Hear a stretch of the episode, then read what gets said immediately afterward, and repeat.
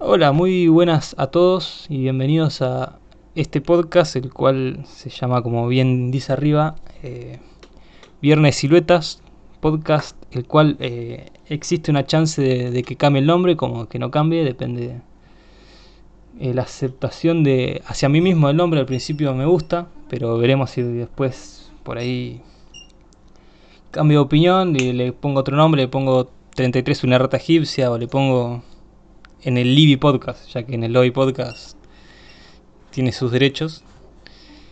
Y nada, esto vamos un rápido resumen de quién soy y qué voy a hacer en este podcast. Eh, bueno, primero que nada, yo soy Emiliano, voy a ser el anfitrión de este podcast. Voy a estar todos los capítulos, lamentablemente por algunos. Y voy a agarrar, lo que voy a hacer es eh, ir invitando gente, conocidos sobre todo, para hacer un capítulo. Voy a agarrar, voy a invitar a un amigo, como en este, caso, al cual ahora voy a introducir. Eh, y vamos a hablar de lo que dé en ese momento, en esa situación, y dependiendo de la persona van a ser diferentes temas. Eh, en lo posible no voy a intentar tocar temas de actualidad porque están más que sabidos, a menos que el tema de la actualidad tenga algo bueno de fondo para poder hablar y sea eh, de forma entretenimiento, no de política ni de cosas eh, que a la gente sinceramente no quiere escuchar hoy en día porque está encerrada, quiere intentar desconectarse de toda esta situación, quiere escuchar otras cosas, quiere escuchar algo para alejarse. Y bueno, nada, ya sacando eso, le doy introducción a mi invitado, una persona al cual eh, está creciendo últimamente en lo que es la música, está teniendo su propia productora, su propio jefe, no como, pero sin mentirle a los demás. Eh, el productor de Alejo Débil, ni más ni menos producción de productor de beats, de Alejo Débil, Ian Perich. Ian, ¿cómo estás hoy? ¿Cómo te sentís? Todo bien, todo bien, todo tranquilo. En estos primeros minutos del día viernes, arrancamos el viernes con todo, así que nada, vamos a ver qué sale. Nada, no. Viernes. Ya eh, hoy en día en la cuarentena, único tema que voy a sacar de la cuarentena, ¿no? Después vamos a hablar de algo que tengo más o menos planeado. Ya no importa si es viernes, ya si es martes, como que todo muy, muy igual, ¿no? es un eterno domingo la cuarentena. Es un eterno domingo. O es un eterno. domingo, martes domingo, miércoles Depende, o es un eterno jueves también para algunos. Algo. Sí, para mí es re domingo todos los días. Sí, la verdad que sí. Me pasa mucho eso que me Despertarse montón. 3 de la tarde, no hacer nada. Y no tengo ganas de hacer cosas. Viste que hay mucha gente como que le pegó por el lado de la creatividad. No, esta cuarentena estoy re creativo y voy a hacer un montón de cosas. Y a mí todo lo contrario, tipo antes de la cuarentena, sí estaba muy creativo y hacía un montón de cosas. Y ahora como que como que bajó, viste, los niveles de todo y estoy así como súper relajado. Pero nada, igual laborando a full.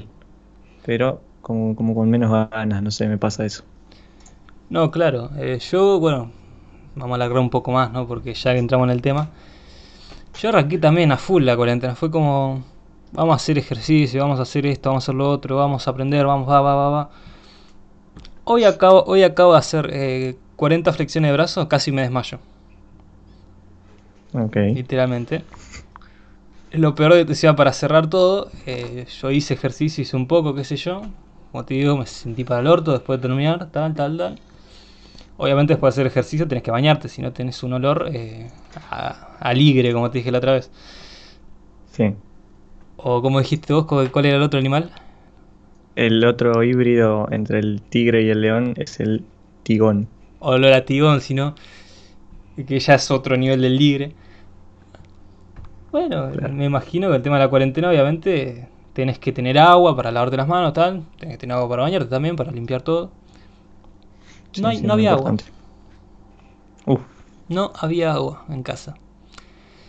Fui, a lo, fui a lo de mi hermana, para, porque mi hermana vivía atrás del terreno de atrás, para preguntarle si tenía agua para poder bañarme. Sí, sí, sí. Prendo así, yo ya dentro de la ducha, ahí en pelota, tal. No cae una gota. Obviamente. No cae una gota. Uh. La puta. Y ahora estoy con. un olor decente. Bueno, vamos a ver mañana cómo me levanto, a ver si mañana hay agua. Porque si no, esto. justo tener la mala suerte de que el día que hago ejercicio no hay agua y no va a haber agua por tiempo indefinido. Es una mierda, así que nada, a ver qué onda. Pero bueno, no todos son desgracias, ¿no? La cuarentena a veces tenemos, tenemos muchas cosas para hacer también. Y vos eh, principalmente estás, eh, como ya dije, en la música y por ende producís eh, muchos, mucha música, últimamente no. Sí, bueno, para la gente que no sabe, que calculo deben ser la mayoría de los que están escuchando este programa, nada, me dedico a lo que es la producción musical hace más o menos un año y pico. Y nada, full. Grabando gente acá, produciendo beats. Por ahora sin ningún proyecto de música personal, o sea, sin, sino que más que nada estoy apuntando a, ser productor de, otras personas que, nada, que buscan ese servicio, digamos, eh, servicios de mezcla y mastering, etcétera, grabación. Pero más por ese lado. Quizás en un futuro eh, me planteé hacer algún proyecto personal de música que a mí me guste, pero por el momento no. Claro, yo eso te quería preguntar, justo con el tema, vos producís todo, pero no tenías un proyecto propio. De igual manera, si vos eh, tuvieras un proyecto propio de música, vos agarrás y decís, quiero, voy a agarrar, juntarme con estos chabones que conozco, que saben tocar tal instrumento, yo toco este. Eh, ¿Qué tipo de música sería? ¿Qué, qué, intentarías eh, mostrar? ¿Qué intentarías decir a la gente con la música? ¿Qué, ¿Qué, sería? ¿Cuál sería el proyecto para vos de música? bueno, ahora que me, que me lo recordás, que nada, pido disculpas ante todo, me olvidé que yo tengo una banda, estoy en una banda. Eh, o sea que sí tienes proyecto. Tocamos temas.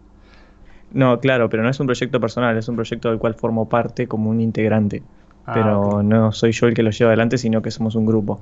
O sea, a lo que me refería con lo que dije anteriormente, es que no tengo un proyecto propio, personal, que sea solo mío, ¿entendés? Eh, eso, pero sí, nada, estoy en una banda que estamos hace ya ponerle tres años, creo. Salimos a tocar un par de veces en bares de La Plata, así que bueno, ahora dejamos de ensayar, obviamente, por la situación de público conocimiento. Pero nada, eh, veníamos re bien, eh, ensayando bastante seguido y con bastantes buenas ideas. Eh, todavía no tenemos nada publicado en plataformas digitales, así como para que vayan escuchando por el momento. Pero, pero nada, hacemos, hacemos rock, hacemos reggae, hacemos bastantes géneros musicales. Y respondiendo a tu pregunta, eh, de que si alguna vez encara algún proyecto, qué música me gustaría hacer. Eh, a mí siempre me, gustó lo que es el jazz y todo lo que es relacionado a eso y cómo se mezcla un poco con lo que es la música, digamos, urbana, ponerle tipo el urbana de antes, no la de ahora. Tipo reggaetón, eso no. Más Digamos, lo que era el, más el hip hop, el soul y Sí, más, más esa música. Ponele, no sé, artistas como ponele Jacob Collier o artistas como, no sé, eh, Tom Misch. Todos esos me gustan un montón y nada, me gustaría hacer música de ese estilo.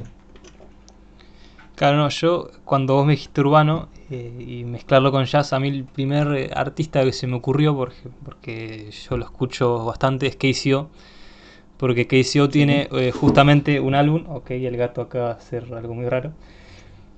Eh, momento. Sí. Bueno, retomo. KCO tiene un álbum que el cual es. Un momento felino. KCO tiene un álbum en el cual es Jazz Magnetism. Perdón por el inglés, pero. Sí. El cual es como una mezcla entre rap y jazz. Que mezcla ambos cosas. Sí. Más que nada las letras se basan en el ritmo del rap, pero tiene eh, partes en las cuales mezcla tanto el rap como el, jazz en sus eh, bases. Eh, claro. Lo que tiene un poco ese disco es que, bueno, lo mezcla mucho con lo que es las raíces, más que nada del jazz, o sea, mucho de big band y mucho de, muchos instrumentos de viento y qué sé yo. Sí, mucho. Yo a lo que más quiero apuntar es a esta onda de, soul medio moderno, ¿viste? Lo que se conoce ahora como neo soul, eh, prácticamente. Claro. Ese, vendría a ser el género, el neo soul. Que nada, me gusta un montón y, que nada, obviamente las, las implicaciones del género tienen un montón de, pueden llegar a tener un montón de instrumentos más que los típicos de que tiene el jazz, por, por ejemplo, uno hace un contrabajo o una batería tocada con, no me sale ahora, el palito ese que tiene con muchos pelitos. que tiene el cepillo. Ahí está, el cepillo. El cepillo, el cepillo, creo que se llama cepillo. O brush, en inglés, bueno, no importa. En, inglés creo que sí es eh, brush. El disco de KCO, el disco de KCO tiene mucho de eso, ¿viste? Entonces a mí lo que me gustaría, no sé, empezar a meter, qué sé yo, sintetizadores o, o, bajos también sintetizados, no, no tanto contrabajo, digamos. Y así, eso, ese es el género que, a mí me gusta escuchar y, y que me gustaría poder hacer en un futuro. Ya, ya he estado experimentando con ese género, o sea, hice algunos tracks que los tengo ahí como maquetas, pero nada, por ahora nada concreto, nada serio. Claro, pero eh, el Neo Soul, eh, yo escuché, vos me recomendaste Paul Mish, eh, o Tom Mish, no sé cómo. ¿Tom o Paul? Sí, Tom. Tom. Yo lo escuché todo y lo que escuché principalmente eran más que nada instrumental, pero nada de letra. O sea, vos también harías lo mismo con si seguís por ese camino, no escribirías, solamente harías instrumentales sobre eso. Claro, en principio la idea es hacer algo instrumental, eh, ya que nada, eh, no sé, nunca se me ocurrió escribir nada, nunca me senté a escribir y creo que una o dos veces intenté escribir algo y no me salía nada, o sea, no, creo que no, no, mi cerebro no funciona de una manera tal de que pueda escribir cosas menos que sean un poco coherentes o que vayan bien con algún tipo de música. Entonces por ahora prefiero hacer algunas instrumentales nada más, algunos tracks que sean interesantes porque para hacer música solo instrumental, eh, obviamente los instrumentos tienen que tener mucho más protagonismo y, y como también darle más importancia a ciertos instrumentos en determinadas partes del track. Eh, pero nada, también estaría bueno que, no sé, alguna colaboración con algún artista que, sepa cantar piola. Y, no sé, tengo en mente algunos que, podrían ayudarme, pero por ahora no tengo planeado nada de eso, pero lo tengo ahí en mente como en un futuro. Claro, porque bueno, eh, o sea, lo que tiene a mí me gusta mucho a mí de esa música es que es cuando lo escucho en el momento correcto, que es obviamente yo la mayoría de música que escucho, intento escucharlo en, ciertos momentos determinados, ¿no? Yo no escucho eh, Cerati en ciertos momentos, no escucho Charlie en otros momentos, voy variando, ¿no? Voy variando dependiendo de cómo me siento, claro. cómo escucho. Y esa música a mí siempre me... Últimamente, ¿no? Sobre todo ahora que vos me la recomendaste, me puse a escuchar más... más eh, sobre todo Tom Misch, pero algún que otro artista también que me aparece en el random de Spotify tiene mucho como que te genera ese ritmo de eh, que te estar bien, pero a la vez te relaja en cierto modo. Aunque sea yo lo siento así, es como un, un ritmo contagioso que no en el sentido que te sube, sino como que te deja ahí relajado, pero puedes seguir en un ritmo, no es como otras canciones que por ahí te relajan, pero no te relajan, pero te bajonean. Te hacen, por ejemplo, también otra cosa que estoy escuchando mucho es el lo-fi últimamente, eh, género. Sí que hay canciones que también a mí me relajan y hay otras canciones que ya es como muy triste, muy... Por ejemplo, había escuchado una que se llamaba Dead directamente y hablaba todo eso. Y depende de las circunstancias, porque encima la base también te generaba esa sensación de mal, ¿no? De estar, de bajoñarte, era, no era un... Pues otras canciones por ahí tratan de, la muerte, de muerte, pero son un poco más subidas, ¿viste? Entonces no, no, no te notas tanto la muerte en sí, ¿no? Pero esa canción como que intentaba hacer notar eso. Y no, no me gustaban, pero no sé, yo tengo eso, no sé cómo sentís vos la música, o sea, si vos la sentís más por la instrumental que por lo que se ve, o si te basás por ahí un poco también en la letra de lo que, de quién lo hace, cómo sentís eso vos. Claro. No, yo en eso, o sea, en, en, cuanto a lo sentimental, eh, dentro de la música soy bastante frío. Eh, tipo, o sea, sí, sí puede haber músicas y sí las hay. Hay músicas que generan ciertos sentimientos cuando las escuchas. Hay muchos ejemplos. Eh, pero en general me gusta escuchar la música y, y, disfrutar de por ahí la virtuosidad de, algún, de alguna persona que está tocando, de algún músico o de alguna línea de bajo muy zarpada o alguna melodía muy zarpada y no, me centro tanto en lo que me generan, eh, digamos, psicológicamente las canciones. Pero sí, sí pasa a veces con algunos temas en particular que, que sí te hacen sentir de alguna manera. Pero no, en general es eso, yo trato de escuchar, eh, trato de nutrirme de los recursos que utilizan cuando algunos artistas o algunos músicos, cuando no sé, tocan determinados instrumentos o, determinada, no sé, melodía, y, me gusta prestarle atención a eso.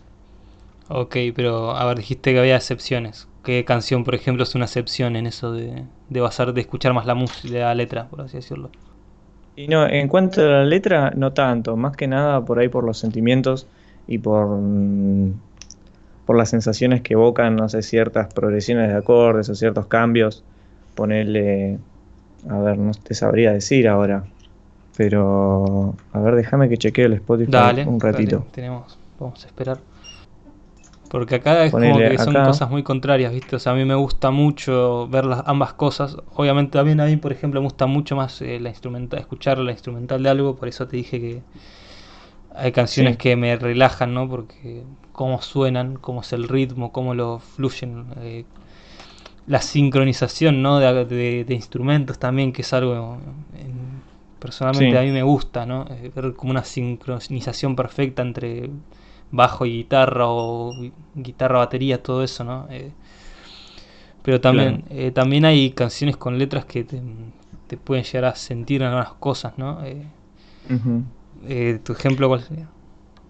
Bueno, acá estoy viendo una de las últimas cosas que escuché, creo que hoy a la tarde, estoy escuchando un poco Stevie Wonder y hay un tema que a mí en particular me pasa con, no sé si es por, por la instrumentación que tiene o por cómo está armado el tema, eh, te sube muy arriba todo. Tipo, te, pones contento de escucharlo. Y es el tema eh, Superstition de Steve Wonder del disco eh, Talking Book. Está muy bueno el tema. Eh, que nada, obviamente te es muy funky el tema y, bueno, en general la música funk y la música de Steve Wonder también en general es muy así. A pesar de que tiene temas también ahí como medio melancólicos y eso, pero, pero nada, ese, ese puede ser algún ejemplo de... Es raro, ¿no? Porque son, es, un ejemplo de un tema que me produce algo, porque en general, eh, como ya dije, no soy como muy sensible a eso. No, claro, pero igual Stevie Wonder tiene eso que... No sé si es la voz que tiene o algo, pero te genera algo siempre. Aunque sea yo, yo no escucho mucho Stevie Wonder, pero hubo un tiempo que escuché un poco más. Y te mueve, la voz que tiene el chabón canta, o cantaba, no sé, no falleció todavía, ¿no? No, no está vivo. Está, vivo? Lo que canta ese hombre, ese chabón es. Lo maté, boludo, lo maté sin querer. Agarró coronavirus ahora mañana Stevie Wonder y la palabra con C y. No, Stevie, Stevie Wonder tiene una voz muy. Muy importante. Sobre todo, bueno, eh, esto me hiciste escuchar vos también, vos me hiciste escuchar mucha música. Cuando usa los el eh, sintetizador, ¿se dice? ¿O, cómo es El Talkbox. El Talkbox. Talkbox. El Talkbox. Esa, como no, ah, es muy, muy bueno eso, boludo. Sí, está muy bueno, la verdad que sí. Ah, no me acuerdo. Hay un álbum igual que hace mucho, usa mucho el Talbox. No me acuerdo del nombre ahora. Creo que en, Inner, Visions, me parece. También voy a, voy a entrar a mi Spotify ahora. Ok. Porque quiero buscar eso. Algo, bueno, el Talbox que después eh, Bruno Marx también lo usó mucho, ¿no? sí, Bruno Marx Bruno Marx lo usa mucho. 24K Magic tiene, bueno, la intro esa tan característica ¿no? con el Talbox. Está muy bueno también. Que eso también. Que ahí por ahí, por ahí, se pone, se vuelve más conocido, ¿no? El Talbox más que con Stevie Wonder, pero Stevie Wonder podría decirse como el, el, que lo hizo más popular, ¿no? Va, popular no. El que como que lo llevó más a un, a un nivel extra, ¿no? Claro, sí, sí, le, sacó todo el jugo le sacó más, podía tener. Claro, le sacó más jugo a todo eso. Estoy buscando acá, tiene muchos discos, boludo. Sí, sí, el trabajo discográfico de Steve Wonder es larguísimo. Talking Book. Talking Book. Ahí está. Talking Book, que sí, eh, yo ese disco lo escuché así todo. Tiene mucho de eso, mucha variedad. Y después, bueno, eh, no sé si eso no se llevó mucho a Argentina, ¿no? Como que Argentina tiene no. algo que siempre se llevó por otro lado, ¿no? Más del rock de Estados Unidos y siempre ahí sacamos nosotros, eh, todo lo reciclamos de ahí, ¿no? Pero es como que nos sacamos algunas otras cosas, como Stevie Wonder, que podríamos haber aprovechado, ¿no? Alguna, alguna banda. Sino por ahí, qué sé yo, más de, por ejemplo, yo ahora que estoy practicando cantata de, de Spinetta, me di cuenta que Spinetta usaba mucho el acorde de Hendrix. Sí. Pero a la vez te das cuenta y Spinetta no suena nada como Hendrix. O sea, hay ciertos temas que sí, pero igual. Hay, temas que sí, hay temas que sí que suena mucho como, suena como Hendrix, pero en su gran mayoría no, en su gran mayoría de discografía. También igual Spinetta tiene una variedad enorme de, estilos, dependiendo con la banda que tocaba o eh, como solista varía un montón. Y es increíble. El, rango de, géneros musicales que ha explorado es, una cosa impresionante y, de todos los, clavó con una exactitud y con una con una pulcritud, no sé si eso es una palabra. No sé. Pero es, excelente, o sea, em, tipo, todos los géneros musicales que, exploró y que, hizo, eh, los hizo de una manera tremenda. Pero bueno, eh, de ahí también. Es como esa es como la generación dorada del rock de Argentina, ¿no? Esa época. Sí, de ahí como que no. Después está Spinetta, está Charlie, está eh, Miguel Abuelo, creo también, ¿no? Por esa época empezó a. Sí, tocar más, o menos, Entre, entre los 70, tipo, más que nada los 70. Entre 70 y 90, ponele que ahí como que el rock explotó en Argentina de una forma. Encima medio raro, ¿no? Porque en los 70 fue la dictadura, ¿no? Como que y es que, claro. Arranca la dictadura en el 76 y ahí es como que gente, muchos artistas que se exilian ahí también por ahí aprovecha, aprovecharon eso, ¿no? Como aprovecharon la dictadura como método de imaginación para escribir o tocar, ¿no? Y eso les sirvió en cierto modo. O sea, obviamente fue una mierda, cayó una dictadura porque agarraron y mucha gente fue censurada, eh, no solo musicalmente, también a nivel de, libros, de películas también, pero... intelectualmente. Intelectualmente en general, claro, como que pero eso en cierto modo motivó eh, en, algunas, algunas bandas, ¿no? No tengo un ejemplo claro ahora, pero es obvio que sí ocurrió. Sí, sí, ponerle, ahora se me viene a la mente la música tipo de María Elena Walsh, de, de este Cantilo, no me acuerdo el nombre, eh, pero un montón, un montón de músicos los censuraron. Y bueno, esto nada que ver, ya estoy como saltando de un punto a otro, ¿no? Pero... Spinetto Charlie y Ambrose. No, yo me quedo con el flaco, mil veces. ¿Flaco? Sí, yo lo descubrí primero a, Charlie García hace un montón, tipo, porque yo a mí desde chiquito siempre, eh, me acuerdo, en mi primer celular que tuve, eh, tenía un montón de música de Soda Stereo, un montón de temas de, los más conocidos, más que nada, ¿viste? Porque no porque eran los temas que sonaban en la radio y a mí me gustaban y eh, de alguna manera los conseguía por Ares y los descargaba tenía, no sé, música ligera, persiana americana. Sí, Lo típico. Los típicos, ¿viste? Los, mainstream, eh, los, top 10 de, más escuchados, digamos. Y tenía esos ahí en mi celu y me, y me cansaba de escucharlos. Eh, después descubrí a Charlie García y después descubrí a Spinetta y ahí sí me volvió la cabeza, tipo. Desde, lo, a mí me pasó que escuché primero eh, Almendra, el primero, el del muñequito. Sí, sí, el que tiene el que está llorando. Sí, escuché ese primero y me, como que no me convenció. Después escuché Arto. Arto me volvió la cabeza y después de ahí no paré más, tipo, empecé a escuchar todo. Escuché todos los discos. Eh, nada, y son tremendos y de ahí eh, a tal punto que me creé una playlist con, ya te digo, 130 eh, canciones de para mí las mejores. Que, fíjate vos que para mí las mejores de toda la discografía son 130, o sea, una barbaridad de temas. Sí, un montón. Y nada, y esa playlist la quemé un montón, tipo, la escuchaba cada rato y, me quedé con eso, me quedé con, con Spinetta antes que a Charlie y a Cerati, que, los admiro un montón y son unos re músicos y tienen altos temas, pero me quedo más que nada con Spinetta. Claro, si vos tenés que llevar como alguien a seguir, en el sentido del rock de Argentina, sería Spinetta, para así Sí, de bueno. Sería el estilo de Spinetta que fue lo mismo que hizo Cerati en cierto, en cierto modo, ¿no? Como que Cerati siguió también lo que es Spinetta y de ahí empezó a, componer. No tanto en Soda, Soda como que es algo más, eh, no sé si comercial. pero claro, es como que no lleva la imaginación al máximo de Cerati, que Cerati es, era un músico de la puta madre. es más, eh, a mí me gusta más eh, Cerati como solista que Cerati... sí, sí, concuerdo también. A mí también me gusta más la, versión solista. Tanto que creo que una vez por semana yo escucho alguno de los tres discos principales que sacó, que hizo Cactus, o Ahí Vamos, o ¿cómo se llama este otro? Bocanada. O Amor Amarillo. O Bocanada. Amor Amarillo, Amor Amarillo no lo escucho tanto. Entran los cuatro para mí y los cuatro son discasos. Eh, Amor Amarillo es discaso, pero yo no lo escucho tanto como eh, eh, Fuerza Natural. Fuerza Natural. Fuerza Natural, ahí Fuerza Natural, no Cactus. Claro, no, no era Cactus. no era Cactus, Fuerza Natural. Fuerza Natural como que tiene algo que a mí me... Como que es el, el, la forma perfecta de, de música de Cerati hasta el momento. No, no sabemos qué hubiese sacado de, a partir de ahí. Pero como que más sobre todo porque... El mejor disco de, esos cuatro para mí, yo lo pongo arriba todo a Bocanada. Tipo, me gusta mucho el tema Bocanada. Eh, Raíz también es un temón. Y nada, pero me gusta más ese. Sí, sí, sí. Tiene muchos temas igual todos. Es que los tres, los tres o cuatro discos también. Pasa que Amor Amarillo lo que me pasa a mí es que como que tres temas me gustan. Y después los demás están buenos, pero no puedo decir me gustan.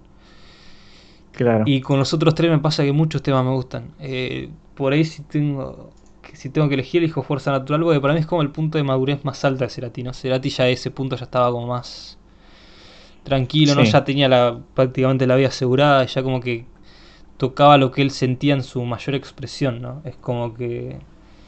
Yo vi el, documental que sacaron a Gio de Cerati y Cerati, va, Cerati, ¿no?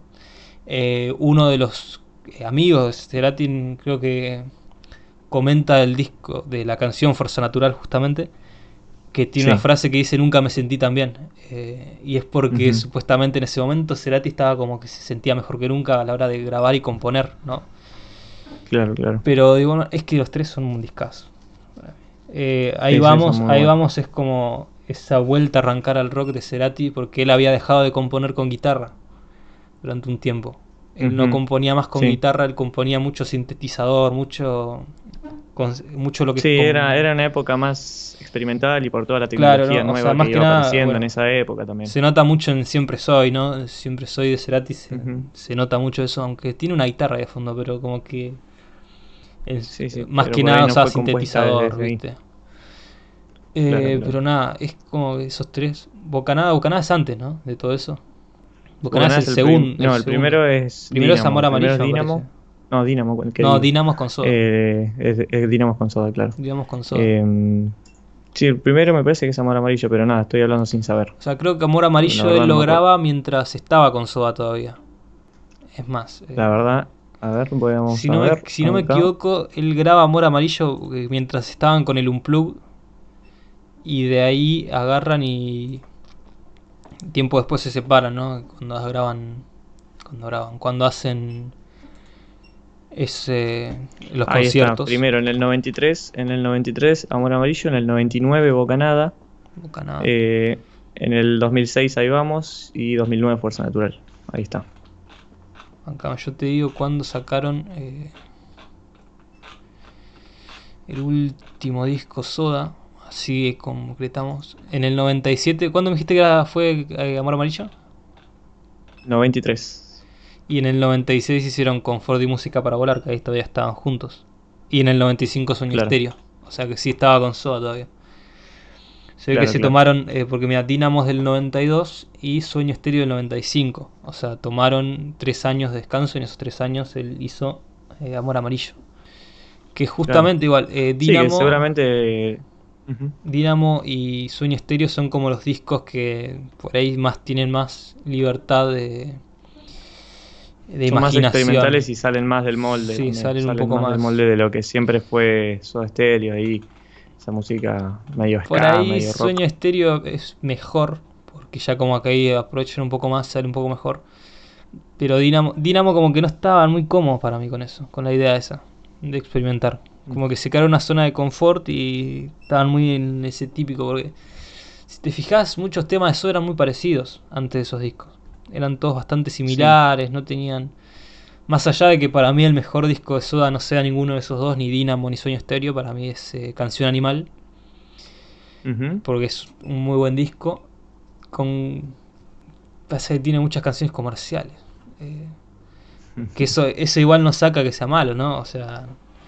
No con eso se quiere decir que sea. O sea, un muy buen tema para quedarse hablando también, el tema de, de que de si un disco o, un, o determinados temas buscan antes que, expresar algún sentimiento que tenga el artista, que busquen vender antes que eso. Eso está bueno. Eh, no quita de que puede llegar a ser un, gran tema y que y que básicamente lo que a lo que apunta el tema es eso de que sea un buen tema que sea pegadizo y de que venda claro pero también es como digo no es malo eso o sea qué sé yo eh, por ahí un ejemplo claro ahora no sé si sería Billie Eilish o no porque la verdad es como que en cierto modo es comercial pero a la vez es algo nuevo o sea se volvió comercial gracias a ella también en cierto modo lo que lo que hace, ¿no? Pero es como que ahora ya se sabe que es comercial y sigue de igual manera grabando eso, siendo que ella lo, está bien porque ella lo creó, ella creó eso y lo hizo comercial ella, a su propio modo. Pero de ahí nacieron otra gente que intentó hacer algo similar a ella. Entonces, solo por solamente para eh, ser conocido y no por no por el hecho de, de querer expresar algo. Claro, y por ahí obviamente no sé si mucha gente ahora salió con ese estilo y no creo que nadie es conocido con ese estilo más que Billie Eilish hoy en día. De haber otras bandas, eh, ponele. Eh, hay algunos artistas de que hacen más o menos el estilo de música de Billie Eilish que vendría a ser como un bedroom pop, o sea, eh, ese estilo de que es como música pop pero que se graba generalmente en un home studio y con, con determinadas texturas que no que no son típicas de por ahí el pop más mucho más comercial, como por decir, no sé, Ariana Grande, Dua Lipa, qué sé yo. En su momento Britney Spears y eso. que eso ya es un pop más eh, normal, más típico, ¿no? Más de los, muy de los 2000, muy de los 2000 también, porque ponele que por 2010 sí. había, estaba Katy Perry, estaba Taylor Swift, eh, bueno, Ariana Grande, pero por ahí ya no alcanzó el nivel de de lo que fue los 2000, ¿no? Sobre todo Britney Spears, que estaba ahí en su auge con su locura y raparse, ¿no? Y todo eso. Sí. Pero es como que, digamos que desde el los 2010, más o menos, como que ahí se fue de. No quiero decir de construir. Se fue cambiando el pop. Eh, como que fue variando, intentaron encontrar otra forma de lograr, ¿no? sí. O sea, obviamente la música evoluciona, no está muerta. Porque si no estaríamos eh, tocando lo que tocaba Bach o lo que tocaba Beethoven, ¿no? Eh, obviamente evoluciona. Pero, no sé, a veces, a, veces pensás que hay géneros que por ahí no pueden cambiar y de la nada alguien te llega y te lo cambia. Y eso está bueno, ¿no? O sea... Sí, sí, está muy bueno. Hay alguien que te cambia la percepción de em, cómo es y ya cambió y es otro tipo de ver el... Por ejemplo, el rock con Jimi Hendrix, ¿no? Que Jimi Hendrix lo hizo ver de otra forma y ya no es más eh, amor eh, tocado en una secuencia Beatle. O sea, es era de otra forma, era más... La, la, la clásica progresión de los la 50. la progresión, claro, la típica progresión que los Beatles también hicieron, cambiaron la progresión de los 50. Lo que era los 50 era otro estilo de rock y los Beatles lo, cambiaron también. Pero de los Beatles vino Jimi Hendrix, de Jimi Hendrix vino eh, el, punk también, para cambiar otra vez, eh, más algo más radical, más anárquico. Y ahí fue cambiando consecual, eh, consecutivamente, no, consecutivamente fue cambiando y estoy, estoy en día que se, es una mezcla de todo eso. Porque si, al final es eso, vas mezclando una cosa con otra y se genera algo nuevo. Sí. Y eso, eso es lo lindo pasó de la música. También, pasó también que me hiciste acordar con esto de, de, artistas que toman diferentes influencias y la mezclan con, con cosas que, que, uno mismo hace. Eh, lo que hizo en el 2018, 2019, no me recuerdo, eh, Rosalía con el flamenco. Que lo mezcló con un montón de música urbana muy zarpada y hizo un discazo que es Malamente, que es recomendadísimo. Después de ahí, bueno, el tema con tema con J Balvin y eso. Como, como siempre, como siempre van el reggaetón, eso no nunca lo voy a llegar a entender, pero bueno, que también es una gran industria y la verdad hay que reconocer que algo bien están haciendo. Tipo, para llegar a, donde están con, esa música, con lo que es el reggaetón, que a mí, bueno, particularmente, como se habrán podido dar cuenta, no, me gusta. Pero bueno, eh, también entiendo que es lo que la gente escucha y que es lo que la gente pide. Así que nada, o sea, admiro un montón eh, toda, toda esa movida también. O sea, a ver, logran vender. que en cierto modo esa, esa, Esa, ese tipo de música sí es lo que, lo que busca, ¿no? O sea, no busca generar un movimiento, generar un cambio, busca vender, es la realidad, ¿no? Es algo que no te va a decir vamos a cambiar esto, o sea, supuestamente, viste, qué sé yo, Bad Bunny vistiéndose de mujer para cambiar eso, pero a la vez, eh, dos años antes, Bad Bunny agarraba, iba a eventos de industrias porno, entonces, ¿en qué quedamos? ¿Bad Bunny quiere hacer ver a la mujer de otra forma o quiere agarrar e ir a lugares, a ir a eventos de industrias porno? es eh, no sé si es la industria más hipócrita o es eh, a la vez la industria más inteligente porque pasa todo eso, ocurre todo eso, ocurre toda esa gente que habla de culo, teta, sexo, droga. Va, droga, drogas más por el trap, eh, ahí me confundí.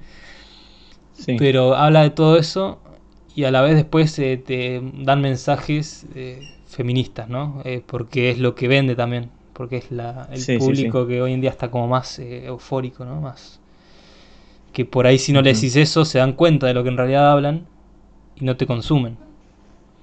Entonces, ¿qué? Tenemos que agarrar y hacerles ver que en realidad pensamos esto, para así los que no escuchan lo que decimos.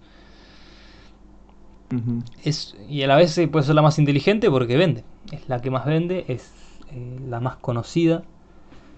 Que por más conocida tampoco quiere decir que es la mejor. Pero es así. O sea, si nos basáramos en la mejor, si nos basáramos en que siempre lo mejor es eh, lo que más vende, pasaría, habría tantos cambios. Eh, incluso el rock en su momento no hubiese sido eh, lo mejor en ese momento, ¿no? Porque por ahí lo Sí, es que en definitiva, lo que mm, cada vez que, hay revoluciones musicales o cambios musicales o, nuevos artistas que vienen a, a revolucionar alguna, algún nicho musical, es porque dichos artistas eh, como que se salen del, molde de lo que se viene haciendo, se viene escuchando y ahí saltan, porque lo nuevo de tal artista que mezcla tal género con tal otro, así como pasó con Rosalía, que es un muy buen ejemplo, ¿no? Sí, claro. Que por ahí, antes de Malamente, no sé, yo no la conocía personalmente, por ahí alguna gente sí la conocía con el otro disco, pero no sé, eh, mucha gente lo empezó a conocer por eso, porque la gran artista española que combinó flamenco con trap, qué sé yo. Un ejemplo, ¿no? Eh, pero en general es esto, o sea, los, grandes cambios de la música vienen de, revoluciones y eso. Claro, no, pero con la Rosalía es algo medio raro, porque, o sea, se pasó al reggaetón, por así decirlo, y de igual mm. manera el disco que decís vos, eh, por lo que yo vi, se volvió conocido después de eso.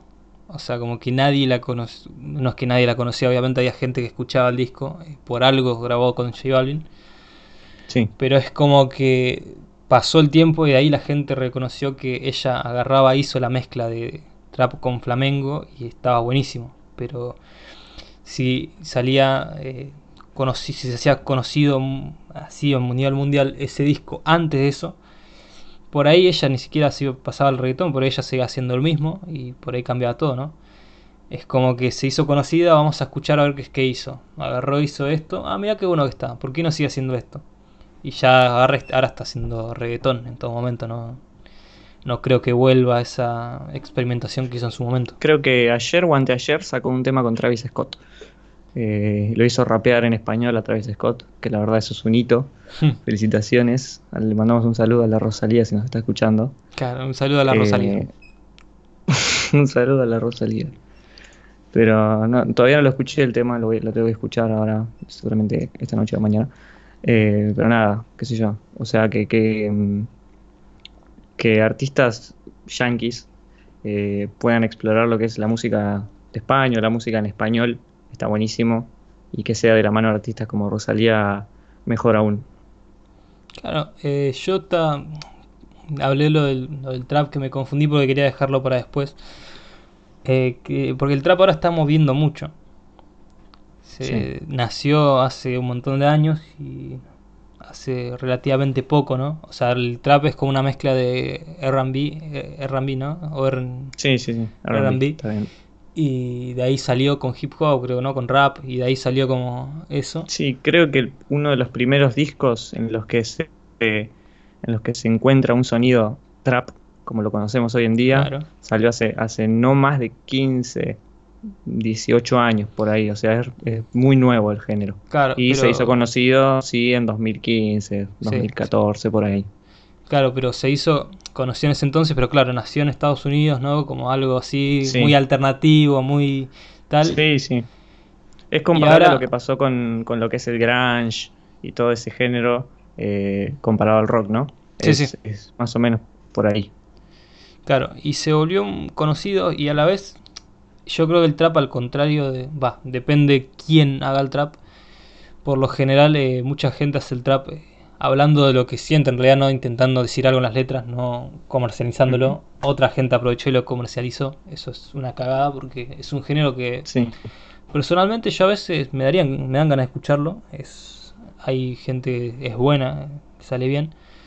Eh, y eso, digamos, llevó a que poco a poco eh, lo que es acá Argentina se haga conocer, ¿no? Es como que, o Latinoamérica en general se vaya a conocer hacia afuera.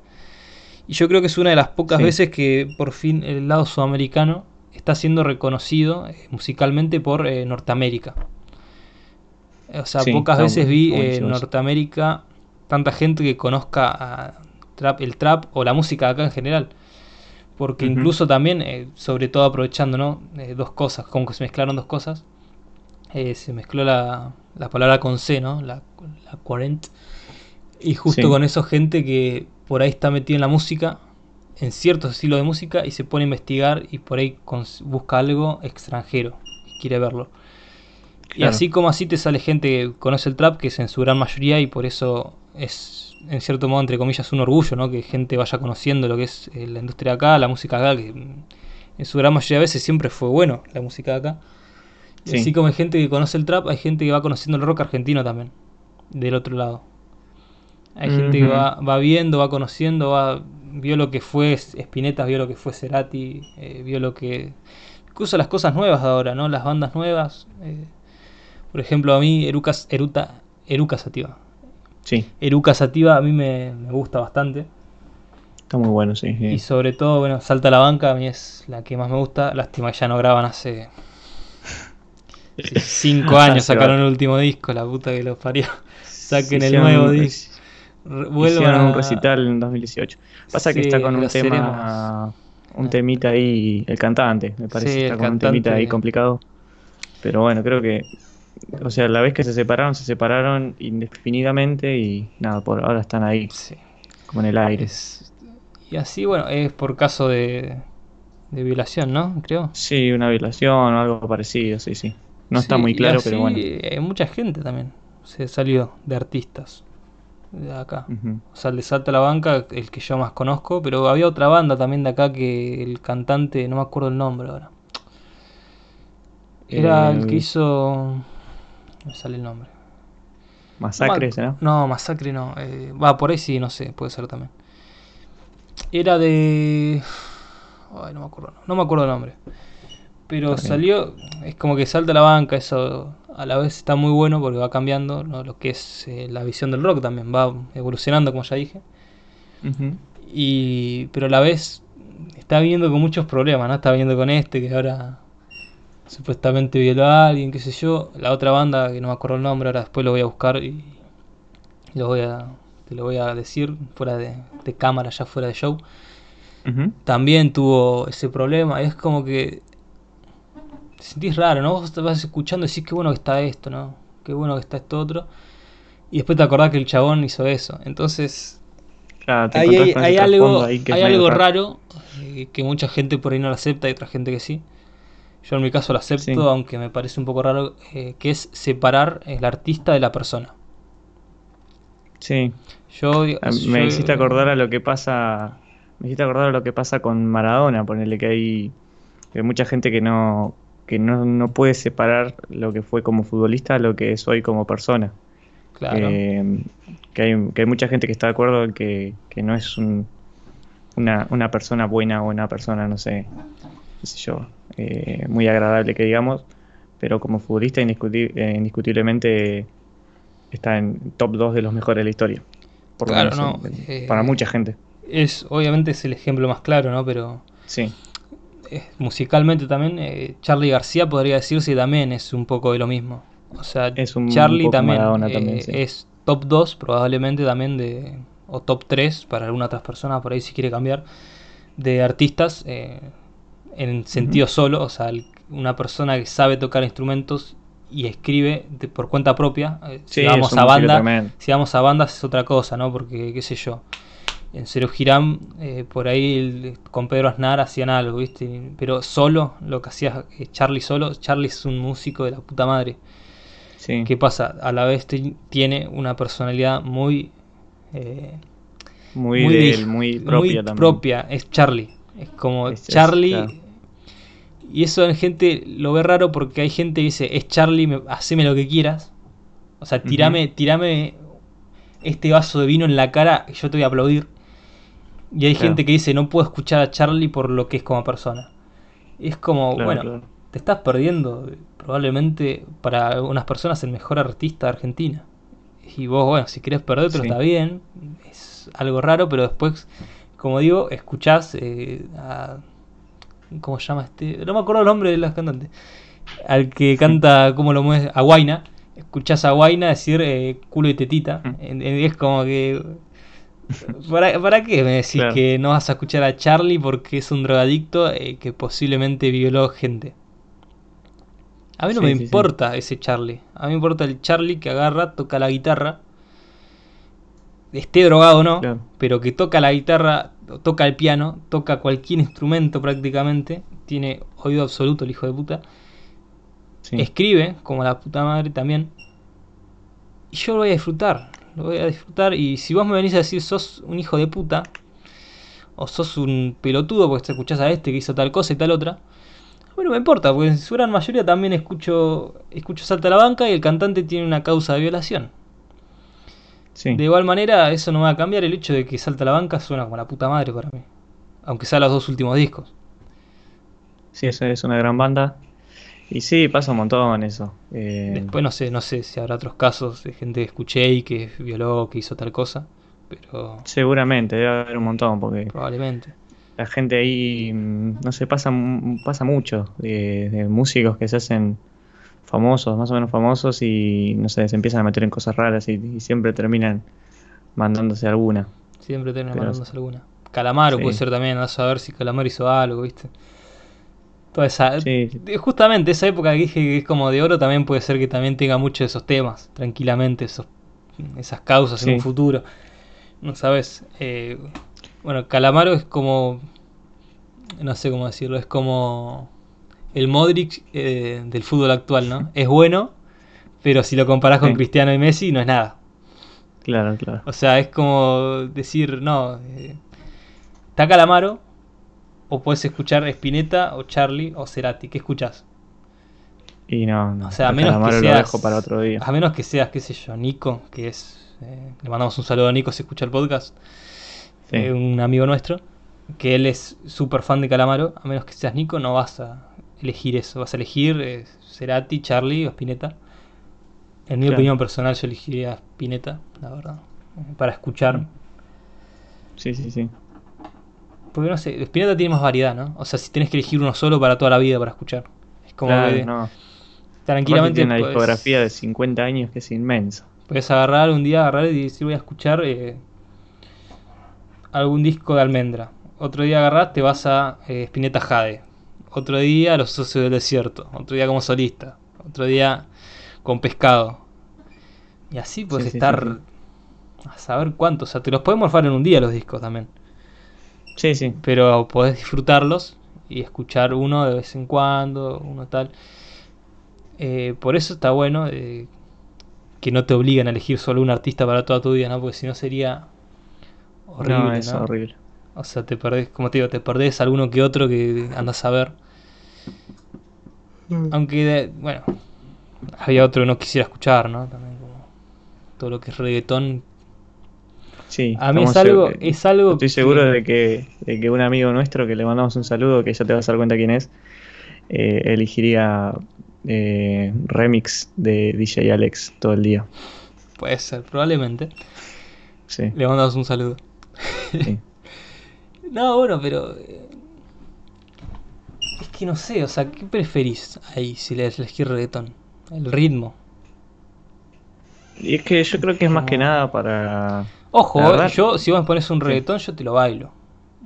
El ritmo es pegajoso. Hay que admitir que el ritmo del reggaetón es pegajoso. Es algo que te va, que te puede llegar a mover, te Hay un video eh, de Adam Neely, que es un youtuber eh, estadounidense, si no me equivoco, eh, que habla de. Muy nerd, ¿no? Todo, pero. Sí, sí, sí. Habla de por qué en Latinoamérica es muy, muy, pero muy popular el reggaetón y en Norteamérica, especialmente en Estados Unidos, es muy popular el trap. Es un video del año 2017, o sea, por la época te das cuenta, porque ahora ya está como todo más unificado, tipo acá es popular el trap y el reggaetón y allá también es muy popular el trap y el reggaetón. Pero hace, hace 3, 4 años estaba más separado lo que era el trap del reggaetón, ahora ya está empezando a mezclar, ya hace bastante. Eh, y nada, y decía que acá en Latinoamérica es popular el reggaetón porque tiene este ritmo que es así. Tiene ese ritmo que es así y em, como que coincide eh, donde caen los pulsos con nuestra forma de hablar el idioma español. Sí. Eh, es una, teoría muy interesante, está, está muy buena. Y el trap tiene, tiene una clave que em, no me acuerdo cómo se llama ahora, que, em, hay, hay muchos temas de trap en las que un artista canta una, una melodía de una manera y lo hace de una manera que queda bien para el idioma inglés. Claro. Y es un recurso muy utilizado, que no me acuerdo ahora cómo era la clave rítmica, lo que el patrón rítmico. Lo que tendría que ser como las rimas, ¿no? Como todo lo que... Claro, la forma de hablar. O sea, cómo, cómo agarran el flow claro. Eh, y que quedan bien con las palabras del idioma inglés y que, no quedan tan bien, pero igual lo hacen ahora, en el idioma español. Y pero por eso eh, era popular el trap, es popular el trap en, Norteamérica y en países angloparlantes y el reggaetón en Latinoamérica. Sí, no, es al final es más complicado lo que pensás, ¿no? Porque vos decís, bueno, mira lo que es el trap o lo que es el rap, eh, lo que es el reggaetón, digo. Nosotros decimos eso, pero a nosotros no se nos ocurrió la idea, obviamente, ¿no? O sea, imagínate el que se le ocurrió la idea de agarrar, vamos a hacer este ritmo, obvio, para ver qué onda. Claro ese hombre debe ser, o esa mujer, no sabemos, debe sentirse una persona, aunque sea en el sentido comercial, decir la, la, pegué, pero a saber también si agarró y la pegó de verdad, porque por ahí lo, lo creó, pero en realidad no está agarrando nada, ¿viste? De algún lado, Como que agarró y lo hizo. No se hizo tan popular al principio y después la pegó, la pegó a alguien, pero ya, claro, no tiene regalías de nada por crear un ritmo. No tenés regalías por crear eso. A menos que lo, lo patentes, que Tienes que ser medio hijo de puta para patentar. Eh, para patentar la clave. La música. Claro. Eh, sí, un, tema muy, muy controversial también que justamente, eh, casualmente también está explicado en un video de Ab que es un canal que recomiendo un montón para la gente que le gusta la música. Está en inglés el canal, pero nada, creo que algunos videos tienen subtítulos y todo. que habla de, un tema, creo que, pasó con Katy Perry, o no me acuerdo con quién, que el chabón dueño de los derechos de una de las canciones de Katy Perry había como patentado o registrado un acorde en particular, un acorde que, usaba la mina en un tema, que era un acorde con un montón de extensiones medio raras, no sé qué, que tenía un sonido particular y que, que nada, después otro chabón, otra mina se hizo un tema con ese acorde en otro contexto, era un tema totalmente diferente, pero que usaba ese mismo voicing de acorde, o sea, las mismas notas en el mismo orden para ese acorde. Eh, y nada, un quilombo ahí judicial y el chabón decía, no, pero no podés, eh, un, acorde no te puede pertenecer porque no es una locura, qué sé yo. Ah, un tema muy interesante también. No podés eh, agarrar y dejar a la música enjaulada, o sea, si cada uno tuviera su propia sucesión de acordes o su propio acorde propio, no podría hacer música directamente, no puedes hacer música. Tienes solo un acorde para grabar o para hacer. ¿Y qué haces con eso solo? Te pones a hacer una seguidilla de, de re. Un ostinato. Eso. ¿Y qué, qué te sale de ahí? Haces eh, el riff de rezo por vos nada más. Y sí, sí, sí. Y nada más. Estás ahí, vas con, el, vas con un sol. Haces... Es al pedo, o sea, no dejas... Eh, todo lo que es contrario a lo que es la música en sí, ¿no? Que es, crear y dar a los demás para poder hacerlo o poder escucharlo. Claro. Sí, sí, sí, o sea, que sí es eso, ¿no? Eh, después varía, ¿no? Hay gente que lo ve más como un movimiento, para generar movimiento, ¿no? Eh, hay bandas que lo hacen así, otras bandas que es más como más comercial, más para para agarrar y mostrar la habilidad que tienen, es como que... Sí, sí.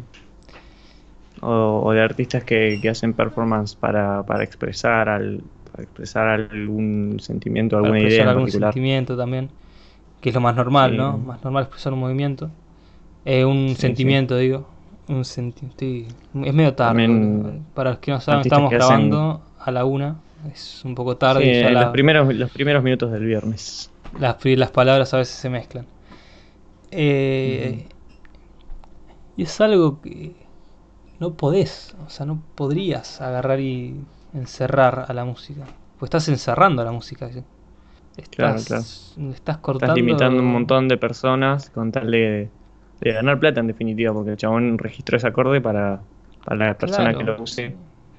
Eh, que le, terminen pagando a él. Pero nada, que sea un hijo de puta el que lo hizo. Es que es un hijo de puta. Ahora, eh, bueno, ya me, vos me dijiste Spinetta, en general, un, un, artista, una banda o algo en general que te guste, que sea tu favorita, banda favorita o artista favorito, de todos. Sí, difícil, difícil elegir quedarse con uno porque en general a mí me gusta escuchar un montón de tipos de música y un montón de, si querés, bueno, para hacértelo un poco más sencillo y que no sea solo unos 5, ponele un top 5, que no tenga top en realidad, que sean 5, que decís, bueno, estos 5 son los que más me, reflejan a mí, o los que más me gustan, o los que... Sí, los que más, me, los que más te gustan. Bueno, si tengo que elegir 5, me quedo, eh, lo pongo a Spinetta de una. Eh, con todas sus bandas, con todo. O sea, hago un poco de trampa ahí, los pongo a todos. Eso, me gustan todas las bandas. Sí, me gusta mm, una banda estadounidense que creo que sigue tocando, por lo menos eh, de forma separada a veces, que se llama Chick Corea Electric Band. Es una banda que me gusta un montón, tiene un montón de discos también. La verdad, ni eh, hacen, hacen jazz fusión, ah. más que nada jazz fusión y eso. Eh, también me gusta un montón. Bueno, Cerati es un artista que también que, me, me marcó un montón, tipo toda su música me gusta. Me quedo con su etapa de solista, eh, definitivamente. ¿Cuántos vamos ahí? ¿Tres? Tres, vamos. Pues yo voy a dar el mío también porque si no queda eh, muy. Todo muy tuyo. Está bien. no sé, pasa que escucho. No quiero dejar a nadie afuera, ese es el tema. Pero. Es que eso a ver, no sé, estoy... jodido, obviamente. Claro. faltarían dos. Hay, hay dos que tenían... Estoy mirando, estoy mirando acá en, en Spotify. Bueno, por eso no quiero dejar a nadie afuera. Eh, ponerlo también a. O poner también a Cerú Girán, que también es una banda que me gusta mucho. Porque te iba a decir, te iba a decir Pedro Aznar, pero Aznar, pero no, me gusta más la banda. bueno, falta uno. Eh, esa posición en la que vas a dejar tantos afuera y vas a elegir a ese en especial. Sí, sí, voy a dejar un montón afuera porque la verdad es que escucho un montón de artistas y no, no tengo uno favorito o algunos favoritos. Eh, déjame poner a, uno más, a seis. bueno. Voy a poner, voy a poner a, a KCO, que lo nombraste al principio. Sí. Que yo lo descubrí por Nico, que me lo hizo escuchar y nada, escuché toda su música, escuché Violador del Verso también. Creo que todos. Eh, creo que me falta. Va, todos los que somos conocidos de ahí de él lo, lo conocimos por él, al chabón.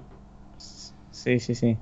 O sea, yo ya había escuchado alguna que otra vez por algún video de YouTube, creo, eh, de un chabón que puso el tema este cantando de Violadores del Verso y a mí me re gustó y no sabía después cómo encontrarlo.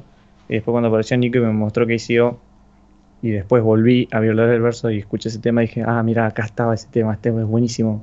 ¿Cuál es ese? Eh, bueno. El tema ese. Eh, creo, creo que es el más icónico de, Violadores del Verso. Que sí empezó a calentarlo. ¿Es ese? ¿O es otro? No, no me, acuerdo no me acuerdo. Eh, el estribillo era muy pegadizo, está muy bueno. Eh, después buscalo cantando de Violar el verso. Y quiero poner también a em, Amy Winehouse. También, o sea, muy soul, muy jazz, muy de la, muy bien la música que me encanta a mí. Sí, sí. Y tiene una voz de la puta madre. Y nada, también me gusta mucho. Muy buen top 6. Top 6, no top 5. Dejé un montón afuera que. Números raros, por ejemplo, que, No sé, dejé un montón afuera. Hay una banda que me gusta mucho, Vanilla. También hacen como un synth pop medio raro, también mezclan jazz, también muy, muy buena banda. Pero no, no lo pondría en un top 6, pero también muy bueno. Eh, Lydian Collective, no sé. Erra Collective también me gusta un montón. Snarky Papi, La Máquina de Hacer Pájaros, mira que estaba. Estoy mirando acá el Spotify. qué buena, Por eso te estoy nombrando un montón acá. Sí. Eh, no sé. A Trip el Quest también, hip hop ahí. The Roots, me gusta un montón. Bueno, el que nombré al principio, Steve Wonder. Stevie Wonder. un montón. Me toca a mí entonces ahora. Yo tengo tres. No, cinco. Ya tengo los cinco. es que sí, yo también dejo muchos afuera. O sea, tengo tres que son ahí seguro. Y después por ahí podría cambiar un poco. Pero sería Pink Floyd, de primera. Muy. Lo empecé a conocer el año pasado.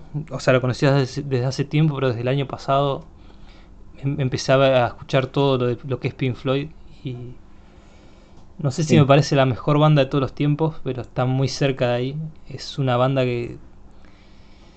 Es, lo que te dije, genera intentaba mostrar un movimiento de ellos, ¿no? Algo. Ellos querían llegar A, la gente de alguna forma con las canciones, no es que lo hacían por sonar bien, que sonaban bien.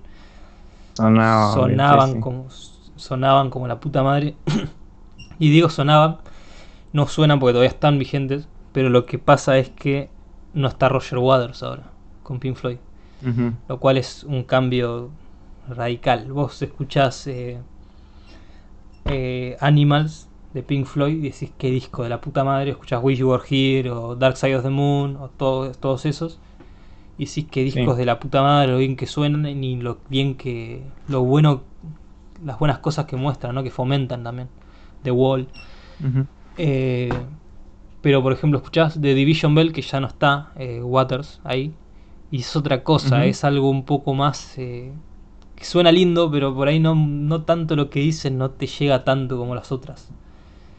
Es un cambio que parece chico, ¿no? Por encima Roger Waters también, otro artista de la puta madre, que como solista, si solista siguió Roger Waters también. Y también. Lo pondría si no es porque la verdad que los otros me ganan. Pero. Claro. Nada, eso. Pink Floyd para mí es una de las mejores, si no la mejor. Otros dirán que son otras bandas, otro cantante, ¿no? Pero para mí esa es mi favorita. Después, eh, Red Hot Chili Peppers. Ajá. Que es, bueno, un, buenísimo, buenísima elección. Un estilo muy. También variado, pero que se basa mucho en el rock, ¿no? Rock de, la, de los 2000, mitad de los 2000 con ese estilo mucho, eh, muestra mucho el bajo, fomenta mucho el bajo, algo que a mí me encanta. Eh, cuando un buen bajo suena, sabes que la canción es buena para mí. Sí, lo que tiene el bajo es que eh, es como la, pata que estabiliza todo un tema, o sea... Claro, vos podés armar una canción en base a un bajo o en base a una línea de bajo y que si le sacás el bajo a la canción no, no es nada. Nada. Sí, es que es un instrumento muy infravalorado. Yo, yo antes incluso jodía con el bajo decía que era una guitarra de cuatro cuerdas. Pero después, claro, después. que no sonaba. Va, que no suena. Pero claro, vos cuando sos chico escuchás eh, ACC o Pantera o Black Sabbath y qué mierda vas a escuchar un bajo ahí.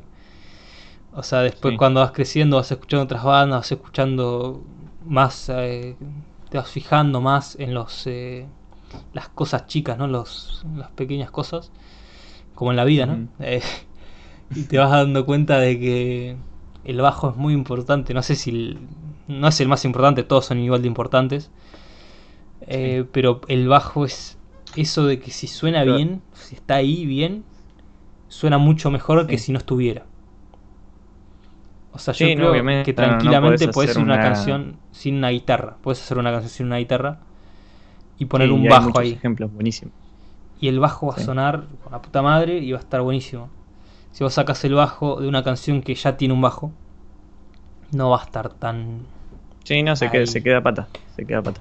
Lo mismo si sacas la batería. O sea, hay canciones acústicas sin batería, obviamente. Más que, nada. Más que nada pasa en el rock, que es muy. Muy frenético y, tipo, si falta bajo y batería, que son la, estructura básica, de, que la guitarra es más que nada para que tome el protagonismo, pero todo lo que banca la guitarra es la, el bajo y la batería. Claro, es como eso que está detrás. Vos ves al protagonista de la guitarra, pero lo que está atrás de la guitarra es más importante. ¿sí? Sí. Que sería el bajo y la batería. Mira, eh, retomo por qué Red Hot Chili Peppers. Que es, bueno, se enfoca mucho en el bajo. Después tuvo dos guitarristas igual, aunque diga que no es tan importante. Tuvo dos guitarristas, creo que tuvo tres en realidad, pero yo voy a destacar dos. Que son eh, John Fruciante, que es probablemente el mejor guitarrista vivo de la actualidad, probablemente. Sí, puede ser. Puede ser que esté ahí, está ahí en el top 5, ponele, de la actualidad. Y después el que estuvo, el que reemplazó a John Fruciante, que no me acuerdo nunca bien el nombre, ya lo voy a buscar. Es Josh, el primer nombre. Ya lo busco. Cliff. Cliff Klinghoffer. Josh, Josh Klinghoffer. Le mandamos un saludo. Le mandamos un saludo a John Klinghoffer que también me parece un muy buen guitarrista. Es muy bueno. O sea, tiene uno de los eh, riffs, no sé si son riffs o no, pero tiene muchas de las melodías de guitarra de los Red Hot Chili Peppers que más me gustan. Pero también, ¿no? Ahí si tienes que elegir entre dos, está jodido. Es como este top 5, tenés que elegir entre esos dos, yo no sé, es mamá y papá. Están ahí los dos, están... Claro, claro. O sea, uno tiene Californication, que es más bajo igual, y batería que otra cosa. Sí, sí, la batería más que nada. La batería más que nada.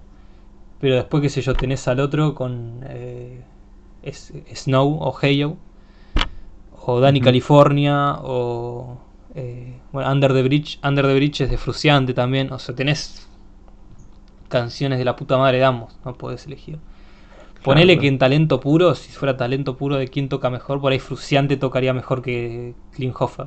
Es un poco, es un poco más virtuoso John. Claro, eh, John Fruciante por ahí es mejor, pero si nos basamos en lo que hicieron con los Red Hot Chili Peppers, eh, por ahí eh, no se puede, yo no puedo elegir. bueno, después, tercero, tengo que sacar uno de los dos, porque estoy entre Spinetta y Cerati. No, Voy a meter a los dos, pero no sé a cuál meter primero. Me parece que voy a meter primero a Cerati, porque Cerati a mí. Eh, yo lo puedo escuchar más que a Spinetta. O sea, los dos son muy buenos, pero yo puedo escuchar más veces Cerati de más veces que puedo escuchar Spinetta. O sea, llega un punto que a mí Spinetta me cansa un poco. Sí. O sea, tiene tanto, pero a la vez eso tanto a veces se repite. A veces, no siempre. Sí, puede ser. Hay algunos temas, ponerle. Hay algunos que se repiten un poco. De su etapa solista, más que nada, en, por ahí en los temas de. ¿Cómo se llama? De. Ah, no, tester de violencia. O de esa, de esa época, ¿viste? que es medio un poco densa, que igual tiene temazos, ¿eh? Sí, sí. Eh, pero sí, qué sé yo. Eh, se, va un poco por ahí. ya a Spinetta lo experimental por, y... A Spinetta lo mío por todas las bandas también, como vos. Y a mí, Jade, a mí Jade no me gusta. Claro. Jade, Jade es muy, eh, muy molesto, muy pesado. Mm. O sea, no sé si. No podría decir si eso no es el momento en el que más libertad tuvo para escribir o para grabar. Pero si lo fue, es como que sacó lo bueno y lo malo. Mucho de lo malo. A veces. Que Spinetta tiene. Lo bueno es que. tiene las letras muy raras. Eh, que a mucha gente le encanta, otra gente dice que no se le entiende nada lo que dice, o lo que, lo que quiere decir, ¿no? Lo que trata de decir con sus letras. Sí, es que se inspiraba mucho de la poesía. Se inspiraba mucho de la poesía, claro. Entonces, eh, pero... escribía solo, Claro, pero tiene esa mezcla de ambas cosas, ¿no? O sea, la música también es muy... era es, Para mí es mejor... Hay gente que dice que es mejor la letra que la música, para mí Spinetta es mejor la música que la letra. Mm. Y es como que en Jade hace lo peor de las dos. Que es como eh, solos o riffs muy largos demasiado largos y letras que no se le entienden a veces lo que quiere decir. Y es como que en Jade esas dos cosas como que explotan mucho. Y llega un punto que no lo, no lo aguanto. O sea, lo que tienen los otros discos, en mi opinión, es que tienen el balance perfecto entre ambos. O sea, tiene canciones que son más del tipo de tener eh, melodías eh, que sea instrumentalmente más largo. Y por ahí eh, tiene otras canciones que son lo que son las letras que intenta fomentarlas más. Pero Jade a veces mezcla las dos y no, no me gusta cómo queda. Queda muy raro. Y es como que te manda un tema de 9 minutos, todo muy largo, con letras que no se entienden. Y por ahí cuando grababan Invisible tiene menos temas largos. Tiene temas largos, la mayoría de temas son bastante largos. Tiene temas largos. Pero ponerle invisible, en Invisible los discos que grabó no son tan largos los temas, algunos. En el anillo del Capitán Beto los discos por ahí no son tan largos. Los, los temas. O sea, mm. pero el disco es eh, El Jardín de los Presentes, sí. Jardín de los Presentes. Dios, ¿cómo estoy? ¿Cómo estoy confundiendo temas con, con el nombre del disco, boludo. El Jardín de los Presentes. Me pasó lo mismo con Cactus, boludo, y Fuerza Natural. El Jardín de los Presentes, claro, tiene esa. Para mí tiene el balance perfecto ahí. Después, está Invisible, que también es alto, un muy buen disco. Eh, ah, sí, sí, sí. Invisible, que es el segundo o primero que es, no sé. El, primero. Me parece que es el primero. primero. Y por ahí Durazno Sangrando es el, no sé si el peor, pero sí tiene eso, eso de Jade un poco ahí. Tiene, tiene como tres temas que son como de 10, 15 minutos. Sí, tiene eso de Jade a veces que me molesta. Lo mismo pasa con, bueno, 18 minutos al sol también. Tiene temas que a veces parece que no terminan más, boludo. Ese es mi disco favorito. Bueno, está bien, pero. eh, tiene un tema que no termina más, boludo. No me acuerdo cuál es. Eh, ¿Cuál era? un El de Viejas Mascarillas, ¿será? No. Canción para los días de mi vida. Canción para los días de mi vida, me parece que era. Ah, ese está buenísimo. es buenísimo, pero hay veces no, no termina más, boludo. Dura, ya te digo, 5.48. Bueno, dura menos. Es más largo el disco. Sí, no, a mí me gusta porque va contando una historia. Sí, sí, la historia está muy buena igual. Pero al final se alarga mucho, boludo. Al final lo alarga mucho. Hace como un sol ahí. Todo. Sí, porque, porque repite dos o tres partes. Sí, sí, más que nada. Cambia obvio la letra. Bueno, pero eh, en general es mi disco favorito de, de Spinetta como solista, definitivamente este. Más que nada por los temas. ¿Dónde está el Topacio también? A veces es un poco largo. Más que nada por ese tema. Eh, bueno, por el tema homónimo, 18 minutos del sol y Telgopor. Eso es. Eh, homónimo, homónimo, no está acá. ¿eh? No, no, el tema homónimo al disco, a 18 minutos del sol. Ah, ah, em, bueno, mis tres temas favoritos de mi disco favorito de Spinetta como solista son esos: Telgopor a ¿Dónde está el topacio también está bueno, pero ¿dónde está el topacio también no termina más a veces? Sí, sí. Y bueno. Eh, el, final es muy largo. Sí, el final es muy largo también. Eh, pero nada, por eso yo elegiría Cerati sobre Spinetta. Más eh, quejas sobre Spinetta que cosas que tenían mejor Cerati, ¿no? O sea, porque después también lo mismo. Si elegimos entre Cerati y Spinetta, ¿quién era mejor? Probablemente Spinetta era mejor que Cerati. No sabemos. Eh, Como músico decís. Claro, a nivel músico. O sea, la verdad no sé. Puede ser que por ahí se Los dos eran músicos eh, tremendos, de la puta madre. O sea, claro, es, lo mismo que con Fruciante y Klinghoffer. O sea, son músicos de la puta madre. O sea, es medir, eh, como te digo, mamá y papá, ah. es medir eh, niveles. Messi Cristiano. Messi o Cristiano. Es elegir esas cosas, ¿no? Pero es que me parece que Seati manejaba más instrumentos que Spinetta. La verdad no sé eso igual. O sea, estoy tirando por tirar acá. Muy bueno. O sea, siempre se centró en la guitarra y tiene unos temas que están que son muy eh, guitarrísticos para la redundancia o sea son muy compuestos desde la guitarra y son cosas que desde un piano desde algún otro instrumento armónico armónico melódico no sé si sonarían tan bien ¿Quién? ¿Quién? Eh, eh, porque justo el micrófono, el micrófono tuyo como que se, se robotizó. Ahí va, repito. Que algunos de los temas de Spinetta son muy guitarrísticos. Sí, muy de acústica. son, son temas, claro, muy de acústica y que por ahí con otro instrumento armónico, melódico, no sé si sonarían tan bien. Claro. Bueno, estábamos, como eh, la otra vez habíamos visto, que estábamos viendo el, canal de YouTube del chabón este que tenía prácticamente todos los discos de, todos los temas de Spinetta no, pero tenía la mayoría de los más conocidos y la mayoría eran con acústica. O sea, tenía muy poco que eran con con eléctrica o tampoco con otro instrumento, o sea, todo eran con guitarra y todo era y sonaba igual porque era con ese con, porque tocaba exactamente con la guitarra, ¿no? La mayoría de los temas. Eh, cosa que con Cerati también pasó un poco lo mismo también. O sea, pasa que Sí, son los dos es guitarristas. Que como que Cerati siempre se basó mucho en Spinetta, no sé, basó es como que tiene ahí de de número uno de ídolo, por ahí tenía Spinetta, eh, Cerati. A Cerati Sí, no, sí está bien. Uy, me estoy... Tenía de ídolo a mí lo que me sé un montón, sí.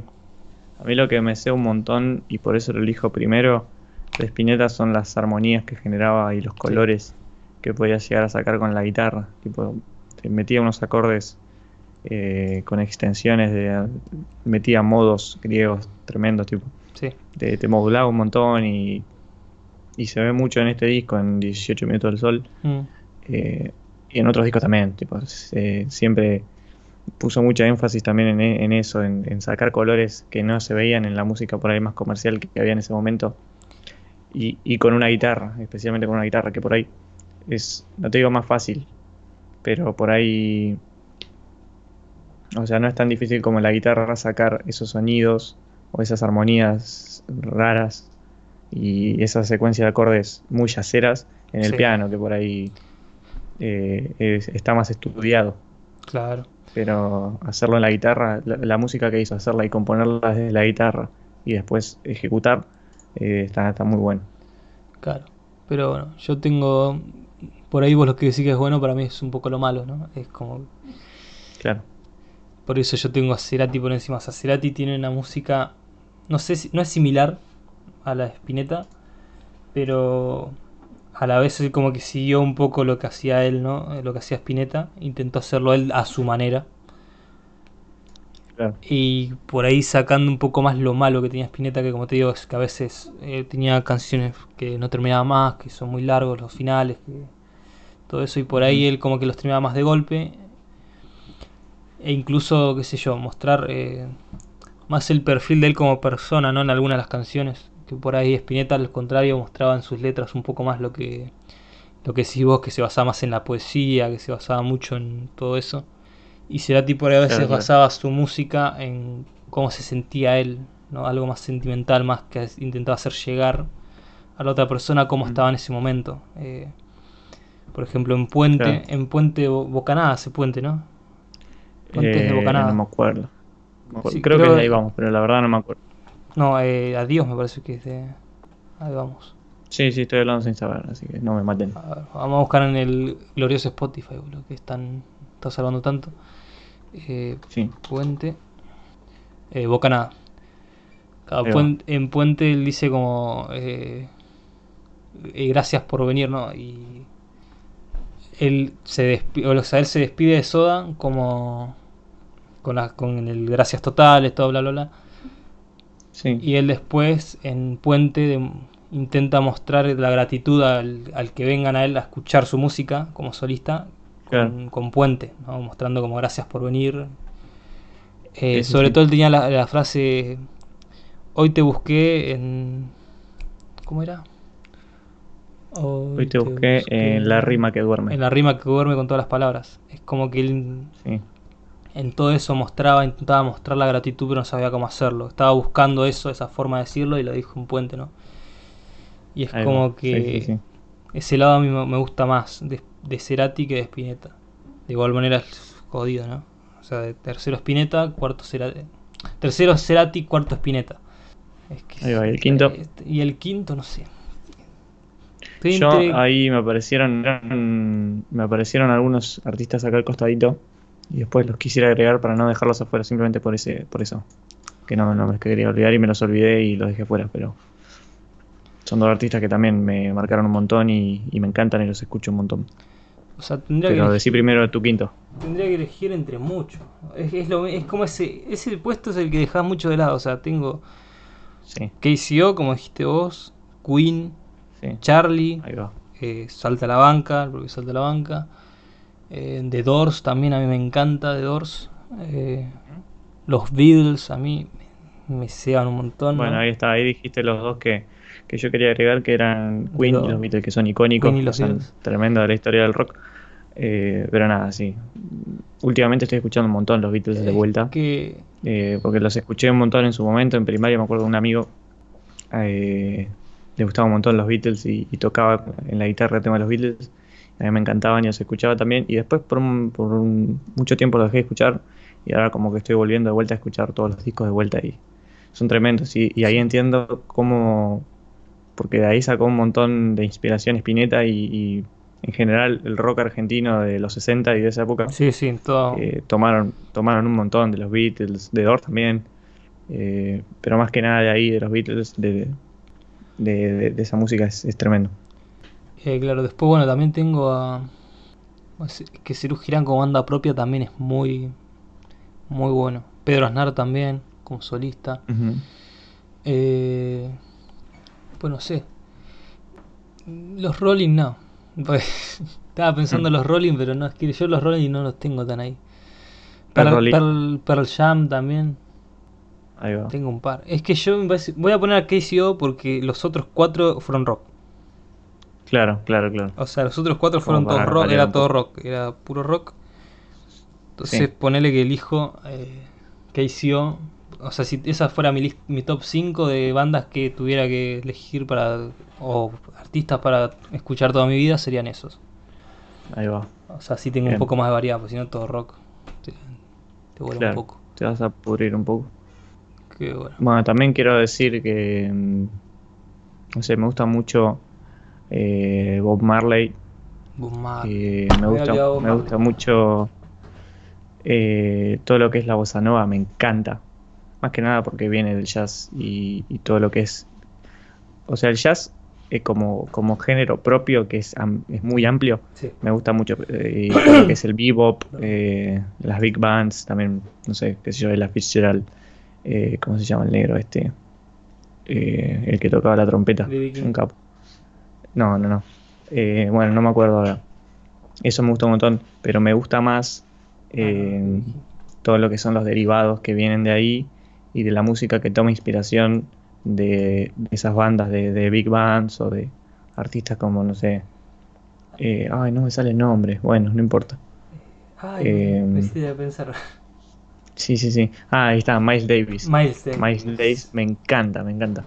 Eh, pero más que nada, o sea, yo me quedo, bueno, justamente lo que dije recién, con, con artistas que, que toman de ahí y le meten lo suyo, ya sea rock, ya sea hip hop, ya sea, no sé, eh, funk, eh, pop, no sé, pero todo lo, que mezcla lo que es fusión con el jazz me encanta. Sí. No, me, hizo acordar, dije, pues dije BB King, que BB King en realidad es blues, más que nada. Sí, blues. No es jazz. Y eso me hizo acordar a Papo, que también Papo lo podría haber puesto. Eh, y ahora Papo me hizo acordar a que mucha gente acá en Argentina tiene como esa preferencia de quién es quién es el mejor eh, o quién es la mejor banda, aunque sea quién es la más popular, ¿no? Porque sí, hay mucha gente, cuando murió Papo, por ejemplo, mucha gente fue a, lo que es el funeral, ¿no? Todo eso. Mucha gente fue a la puerta. Es como también cuando pasó con Sumo, ¿no? Que falleció Luca Prodan. Luca Prodan. Eh, con, Cerati no pasó tan... Va, que yo recuerdo no, no había pasado tan así. Pero por ahí no, sí, son. Sí, un poco pasó que por ahí le fueron a dejar flores en la puerta, pero tampoco es que hubo una, masividad de gente ahí. Pero con ese tipo de, de cantantes o de bandas, por ejemplo, como Sumo, ¿no? O Papo, que por ahí, artísticamente hablando, por ahí, si decís Spinetta es mejor, si decís Cerati es mejor Cerati, pero lo que dejan, lo que dejaron como marca en lo que es Argentina, por ahí pesa más que lo que son ellos, ¿no? Como artistas en general, como que marcan un peso socialmente. Claro. Que generan un cambio. Por ejemplo, lo que pasa acá, el ejemplo más claro es, son los redondos. O sea, acá los. Sí, obviamente. Vos podés decir los redondos y ya de alguien mínimo te sabe un tema de los redondos. Por más que por ahí incluso no le guste. Jijiji, todo el mundo sabe acá en Argentina quién Sí, y saben lo, que significa y, saben lo que de. Las, de las misas, de los recitales de, millones de personas. Claro, igual no sé si millones, capaz estoy diciendo una burrada, pero eh, sí, mucha gente. Millones. Millones. No sé cuánto fue el, último recital, sé que hubo muchísima Va, no sé si no sé si millones en los recitales, pero cerca de 100.000 más todavía seguro. Es que el, indio mueve, mueve a niveles... A nivel, el nivel, a nivel nacional lo mueve. O sea, después por ahí no es tan conocido en otros lugares. O sea, por ahí un poco en Chile, en Uruguay, un toque, pero... Después, qué sé yo, te vas a Colombia, le preguntas por el indio a alguien, te dice que el indio, el indio al de allá, el indio, el mono ese. No, te, no saben quién es el indio Solari pero vos venís acá, parás ahí en la calle, le preguntás quién es el indio Solari y por ahí te pega un cachetazo preguntando, diciéndote cómo vas a preguntar quién es el indio Solari. O sea, es eso lo que mueve. Obviamente hay gente por ahí no le interesa tanto, ¿no? Pero. No, no, obvio. Por ahí tiene. Pero sí, son artistas que. También pasó mucho con, con todas las bandas del, del Piti. El Piti también, el Piti es otro eh, que mueve un nivel enorme. Sí, sí, sí, sí. Eh, no me acuerdo, qué sé yo, ah, con, los piojos, con, todas esas bandas así más populares de, rock. Eh, callejeros también, callejeros. De los 90, 2000 también, son muy, buenas bandas. Callejeros, Versuit también. A mí me encantan también. Sí, eh, sí, sí, sí. Por ahí Versuit no mueve tanto en el sentido de como los otros, pero es de esa generación que, los, que creció con ellos, ¿no? Es como que le tiene ese cariño especial que es de esa gente, como tanto los redondos, como callejeros, los piojos, viejas locas, toda esa, esa gente. Las bandas de las mochilas, las bandas de las mochilas. Claro, que fue cuando estaba todo eso de los boliches, que se, ellos tocaban en boliche. Que bueno, después de lo de cemento, bueno, ya no, no se puede más. Andás, a ver si en algún momento lo vuelven a, dejar que eso pase, ¿no? De bandas de rock que toquen en, boliches. Mm. No creo que vuelva a pasar, pero imagínate, ¿no? Imagínate que pase. Sí, estaría muy bueno. Eh, nada. Eh, no sé, nunca ya lo, vamos... nunca lo pudimos vivir, pero qué sé yo, quizás en algún momento. Ya vamos eh, casi hora y media. No sé si querés dejar algún punto más, más o menos. Eh, bueno, nada, qué sé yo, un poco de... Alguna reflexión final, para así no la alargamos tanto, porque podríamos estar hablando mucho más tiempo, pero... Sí, que en definitiva, no sé, la música es algo que, siempre es transversal a, un montón de cosas, tipo, que, pueden influir en, decisiones de vida o, no, sé, es, algo que te acompaña, que, te cambia, que, que disfrutas escuchándolo o haciéndolo, en, mi caso, ponele. Eh, eh, que está buenísimo, escuchen música, no sé, cualquier cosa, no importa.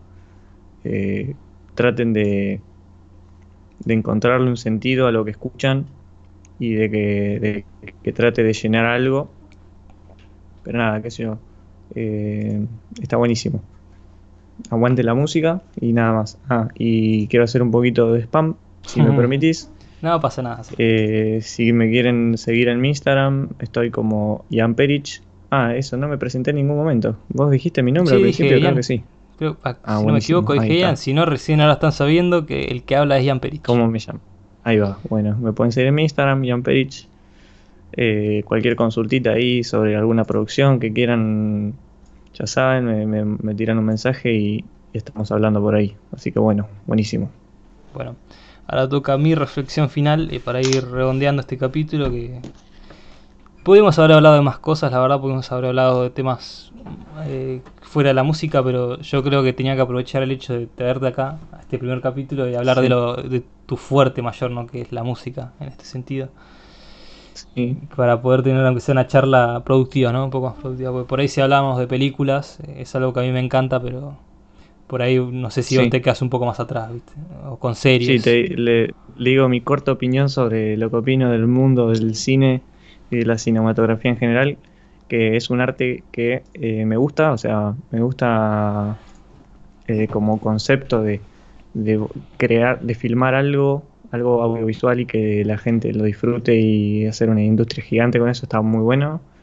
Pero eh, me parece algo como a, mí en lo personal, obviamente, eh, sé que a la mayoría de la gente no, eh, me cuesta mucho, muchísimo sentarme a ver una película o a ver, un, o a ver una serie y me pasa mucho que me, me, aburro, o sea, hay pocas películas contadas con los dedos que me, que me entretienen y, me, tienen ahí en el sillón sentado mirándola con atención. Tipo, me distraigo muy fácil con, la mayoría de las películas. Y vos me podrás decir, no, ¿cómo no te van a gustar las películas? O, o, porque no viste tal. Y no, no, la verdad no, no, no disfruto mucho ver cine en general. ¿Ves? Bueno, por eso agarré y quise llevarte más al campo más especializado de tu parte, ¿no? Después, bueno, tendré otro capítulo con otras personas y por ahí con esas personas sí hablaré de eso. No te sientas mal, Jan, es que quise hablar de música con vos porque es un tema que aunque seamos amigos hace bastante tiempo, nunca tocamos de modo real, ¿no? Nunca agarramos y hablamos de música en todo momento, vos y yo. Bueno, estuvo bueno, estuvo bueno. Estuvo bueno, estuvo interesante. Mi reflexión, y ya terminamos, eh, Escuchen, escuchen la música obviamente, es parte fundamental de casi cualquier persona en el mundo, escuchar música. Eh, siéntanse identificados con lo que escuchan, eh, no escuchen por escuchar, o sea, escuchen bien lo que, lo que están, la música que escuchan, dije escuchar muchas veces. Agarren y escuchen algo que les llegue a representar de alguna forma. No, no, no sientan la música como algo vacío, o sea, la música es algo fundamental en la vida de uno. Que no puede. que eso lo va a seguir durante toda su vida, lo que escuche. Va a ir cambiando incluso. Pero es algo que durante la vida siempre lo va a acompañar. Y siempre por alguna razón u otra va a ser importante. No va a ser algo que va a quedar ahí de fondo. No vas a escuchar música de fondo muchas veces. La gran mayoría de veces vas a estar sentado en un colectivo escuchando tu banda favorita probablemente con el último disco que sacó, súper emocionado. O vas a ir a un concierto de tu banda favorita o una de tus bandas favoritas y vas a cantar una canción incluso llorando, ¿no sabes? Entonces es algo que... La música es una experiencia que después va a quedarte grabada, ¿no? Durante toda tu vida. Y entonces tienen que escucharla. No tienen que... Tienen que sentirla, mejor dicho, más que escucharla. Yo creo que esa es la palabra correcta hay que sentir la música. Pues sin la música eh, somos... sería todo más aburrido. Sería todo más aburrido. Sería todo... Quiero decir una cosita que se me ocurrió y, ya está. Dale. Em, que no... O sea, está todo bien con la gente que escucha la música que está de moda, que, que por algo está de moda, por esa misma gente, obviamente. Sí. Pero que no, no se sientan mal o no se sientan menos por no gustarle la música de moda o por o al revés o, porque hay o no, no, dejen que la gente los degrade porque escucha música de moda o sea están, están las dos partes. Claro no sé que la música de moda puede ser buenísima puede ser malísima eso ya queda a criterio de cada uno pero o sea no dejen que nadie eh, defina quiénes son por la música que escuchan tipo uno puede escuchar cualquier música y no, no tiene que tener vergüenza de ah, bueno qué sé yo ahora estoy escuchando eh, no sé, Britney Spears y mañana voy a escuchar Charlie García. Y no tiene nada que ver, pero no importa, lo puedes hacer igual, está buenísimo. Claro, no se sientan mal por estar excluido, ¿no? O sea, al final del día la música es lo contrario. O sea, busca unir, busca hacer sentir mejor a alguien. A veces no, porque hay música más deprimente, ¿no? Pero no, no es lo que busca, en, en fin, la música no busca hacer sentir a alguien menos. Así que nada, este fue el primer episodio. Ojalá les haya gustado. Eh. y nada, nos veremos el próximo viernes en un nuevo capítulo de Viernes de Siluetas.